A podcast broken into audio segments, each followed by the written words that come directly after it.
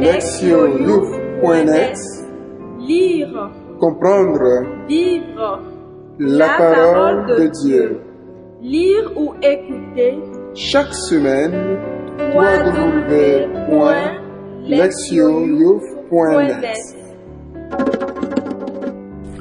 Deuxième dimanche de l'Avent, année C. Prier. Psaume 125, versets 1 à 6. Quand le Seigneur ramena les captifs à Sion, nous étions comme en rêve. Alors notre bouche était pleine de rire, nous poussions des cris de joie. Alors on disait parmi les nations, quelle merveille fait pour eux le Seigneur. Quelle merveille le Seigneur fit pour nous. Nous étions en grande fête. Ramène Seigneur nos captifs, comme les torrents au désert. Qui sème dans les larmes, moissonne dans la joie. Il s'en va, il s'en va pleurant. Il jette la semence. Il s'en vient, il s'en vient dans la joie. Il rapporte les gerbes. Lire la parole. Première lecture. Baruch 5, 1 à 9. Jérusalem, quitte ta robe de tristesse et de misère, et revête la parure de la gloire de Dieu, pour toujours. Enveloppe-toi dans le manteau de la justice de Dieu. Mets sur ta tête le diadème de la gloire de l'Éternel. Dieu va déployer ta splendeur partout sous le ciel, car Dieu, pour toujours, te donnera ses noms, paix de la justice et gloire de la piété envers Dieu. Debout, Jérusalem, tiens-toi sur la hauteur et regarde vers l'Orient, vers tes enfants rassemblés, du couchant au levant, par la parole du Dieu saint. Ils se réjouissent parce que Dieu se souvient. Tu les avais vus partir à pied, amenés par les ennemis. Et Dieu te les ramène portés en triomphe, comme sur un trône royal. Car Dieu a décidé que les hautes montagnes et les collines éternelles seraient abaissées et que les vallées seraient comblées. Ainsi la terre sera aplanie, afin qu'Israël chemine en sécurité dans la gloire de Dieu. Sur l'ordre de Dieu, les forêts et les arbres odoriférants donneront à Israël leur ombrage. Car Dieu conduira Israël dans la joie, à la lumière de sa gloire, avec sa miséricorde et sa justice. Deuxième lecture. Philippiens chapitre 1, versets 4 à 6 et 8 à 11. Frères, à tout moment, chaque fois que je prie pour vous tous, c'est avec joie que je le fais, à cause de votre communion avec moi, dès le premier jour jusqu'à maintenant, pour l'annonce de l'Évangile. J'en suis persuadé, celui qui a commencé en vous un si beau travail le continuera jusqu'à son achèvement au jour où viendra le Christ Jésus. Dieu est témoin de ma vive affection pour vous tous dans la tendresse du Christ Jésus. Et dans ma prière, je demande que votre amour vous fasse progresser de plus en plus dans la pleine connaissance et en toute clairvoyance pour discerner ce qui est important. Ainsi, serez-vous purs et irréprochables pour le jour du Christ, comblés du fruit de la justice qui s'obtient par Jésus-Christ pour la gloire et la louange de Dieu. Évangile, Luc 3, 1 à 6.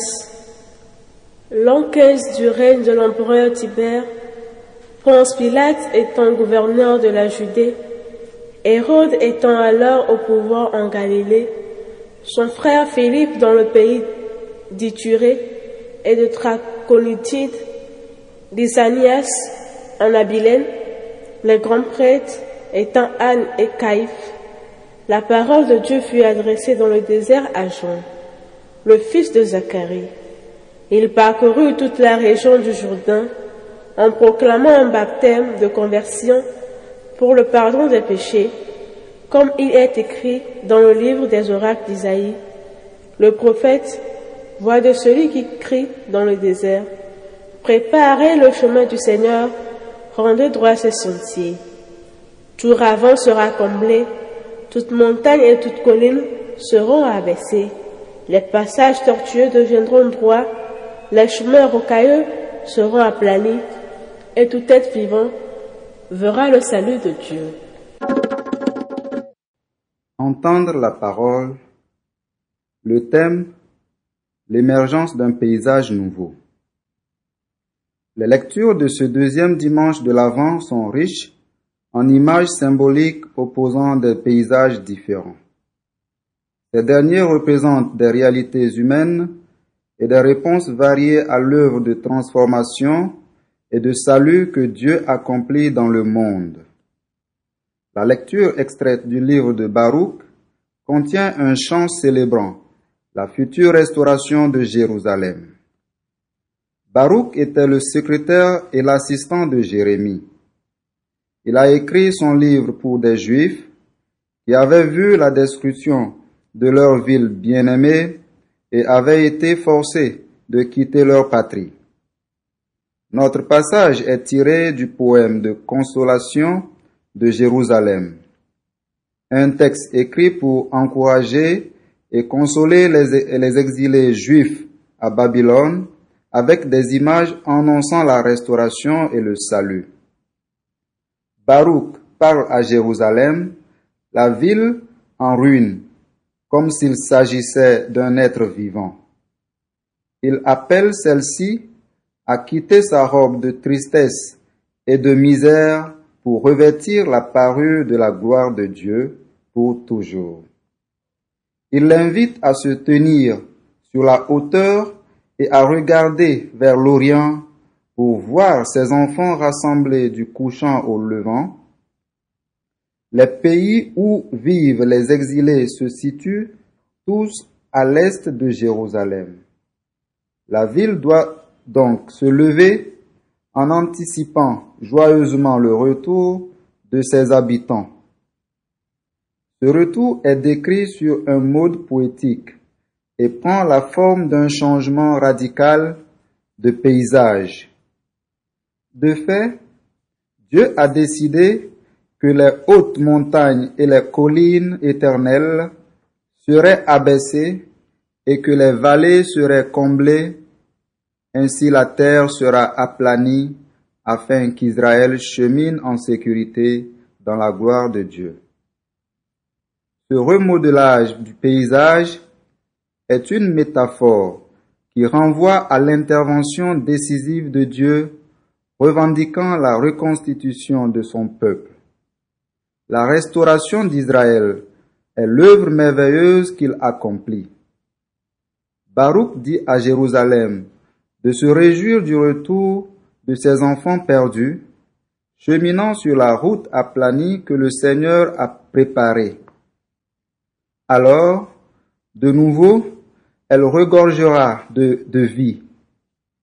Ces images bouleversantes et belles débordent, de la joie infinie suscitée par la confiance et l'espérance. Elles constituent une immense source d'inspiration pour les exilés puisqu'elle leur affirme que Dieu utilisera des moyens extraordinaires pour restaurer son peuple. La deuxième lecture manifeste la perception que Paul a de la communauté chrétienne résidant dans la ville de Philippe.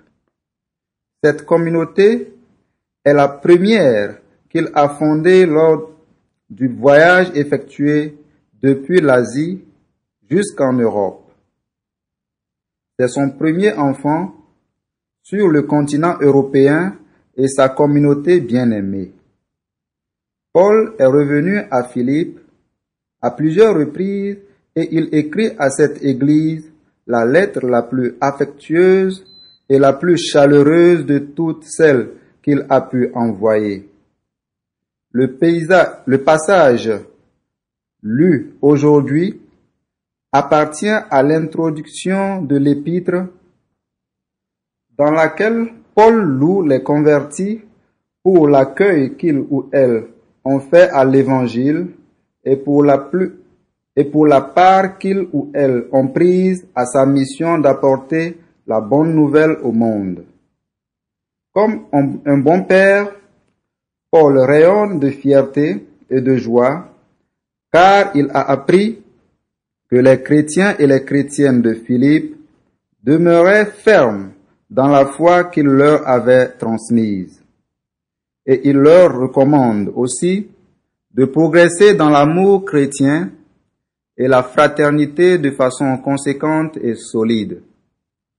Pour fortifier encore les Philippiens dans leur foi et leur démarche de conversion, Paul lance un appel sincère et priant qui montre comment ils, en- ils envisagent le futur paysage de leur vie. Nous devons nous souvenir la majorité des croyants et des croyantes de Philippe étaient d'anciens païens et d'anciennes païennes dont l'existence était très éloignée des idéaux chrétiens. Paul évoque leur nouvelle vie sous cinq aspects différents.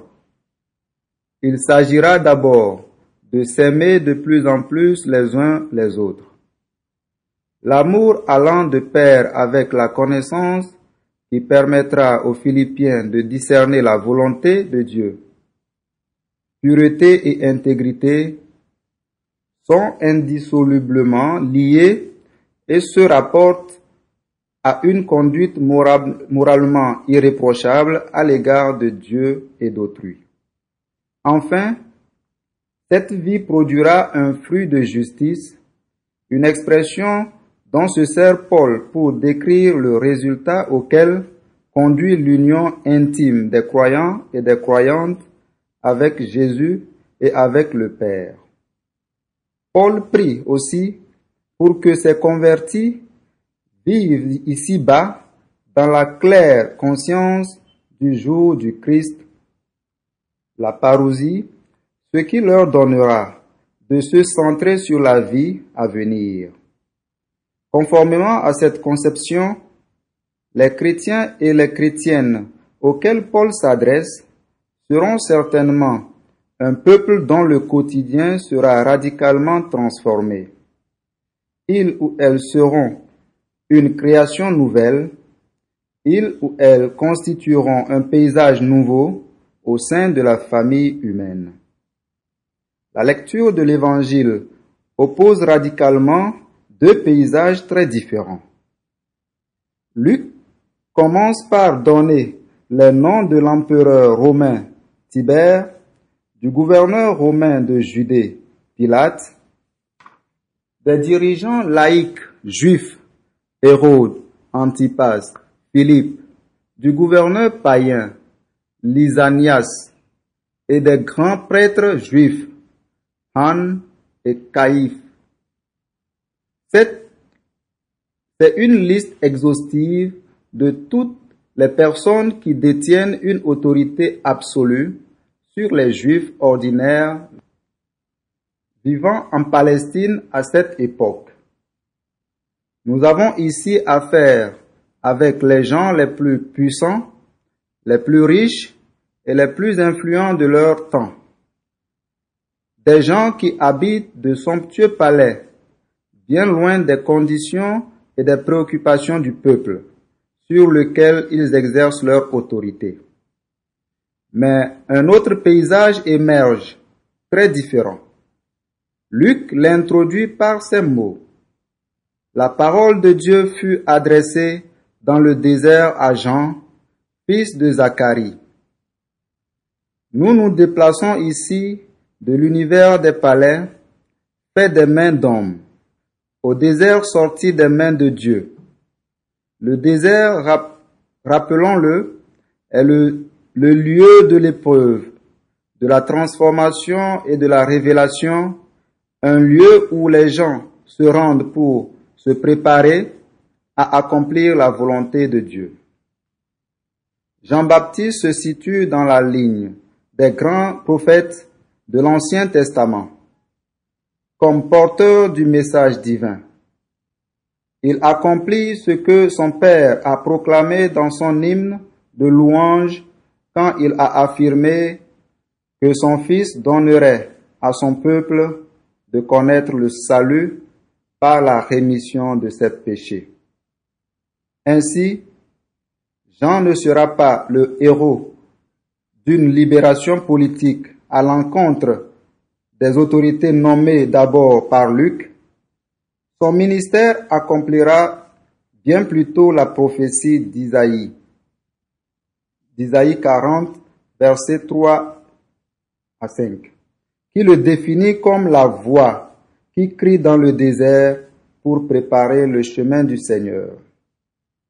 Isaïe affirme aussi que tout ravin sera comblé, toute montagne et toute colline seront abaissées, que les, escarpements se, changeront en plaine et les sommets en large vallée. Ce propos d'Isaïe est, notons-le, très proche du passage de Baruch lu aujourd'hui.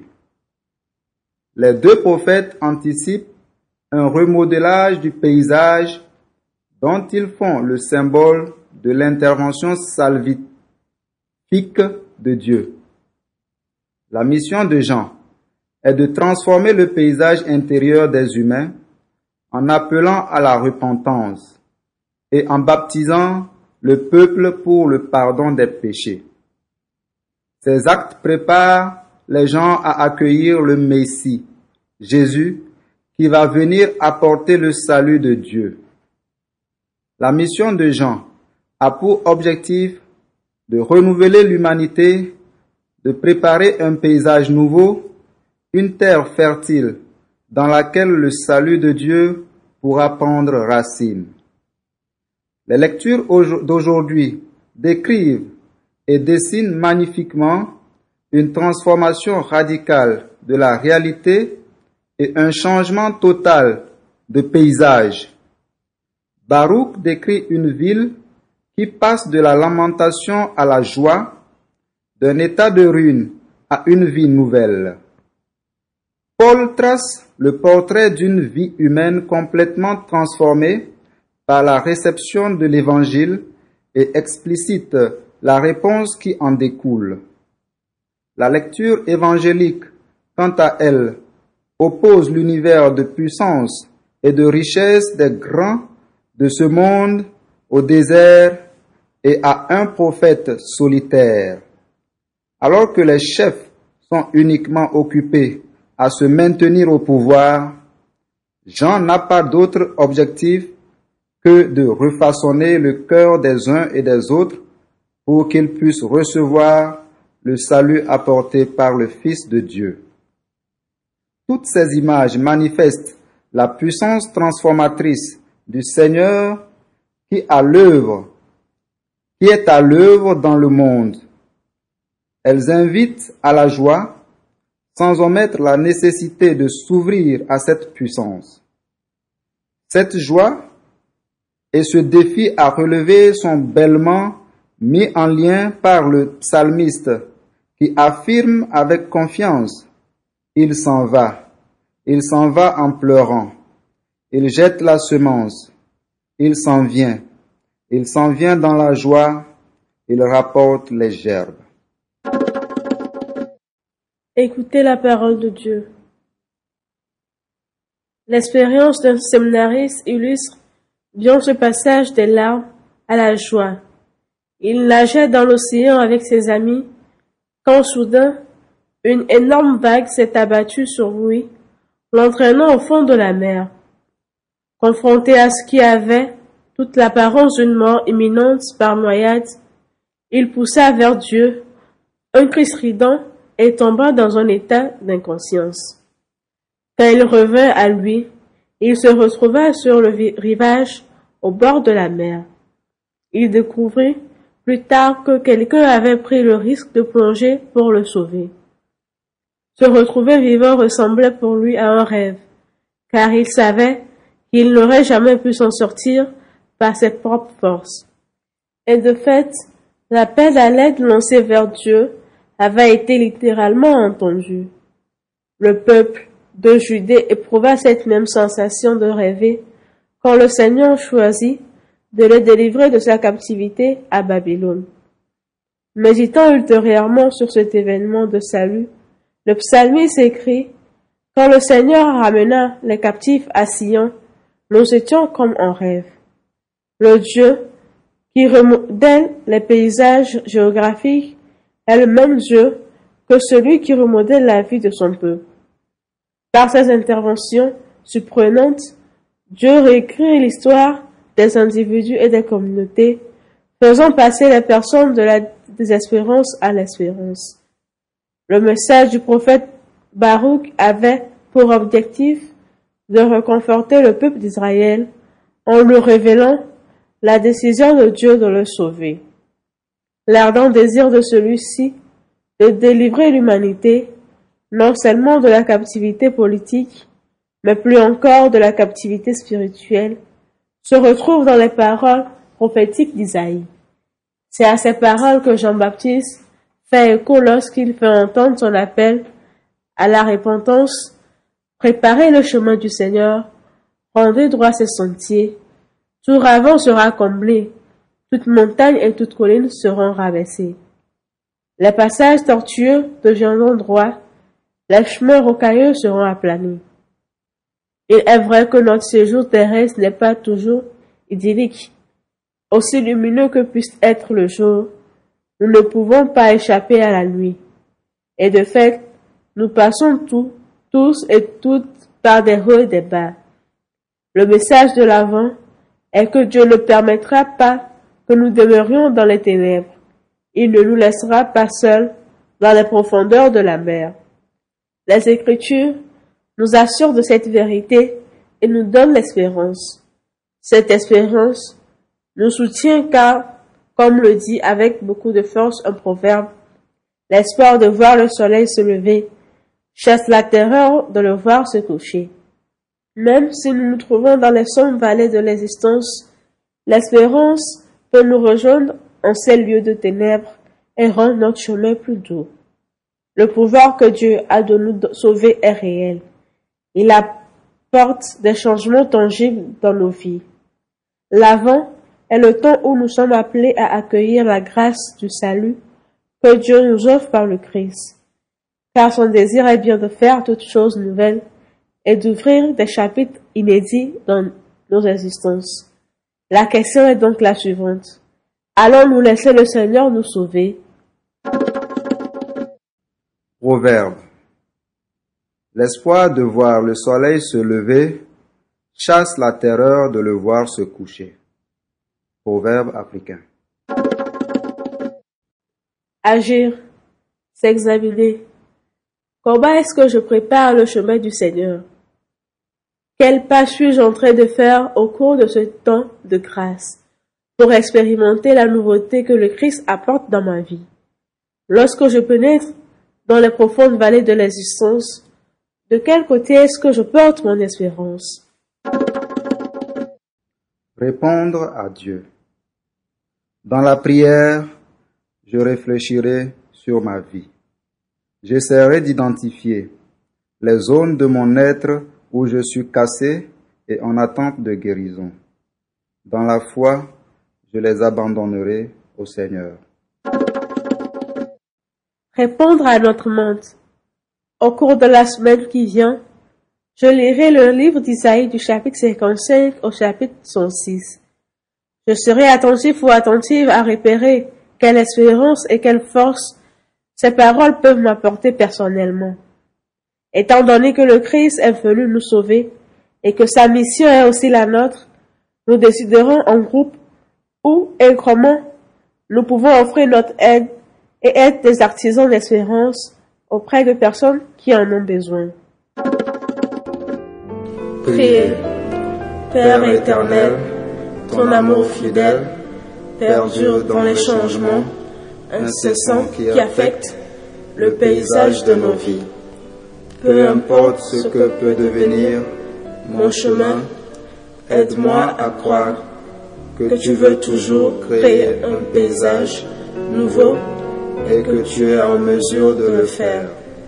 Au temps des ténèbres, donne-moi la sagesse d'attendre de toi l'aide et l'espoir dont j'ai besoin. Amen. Lectioyouf.net Lire, Comprendre vivre. la parole de Dieu.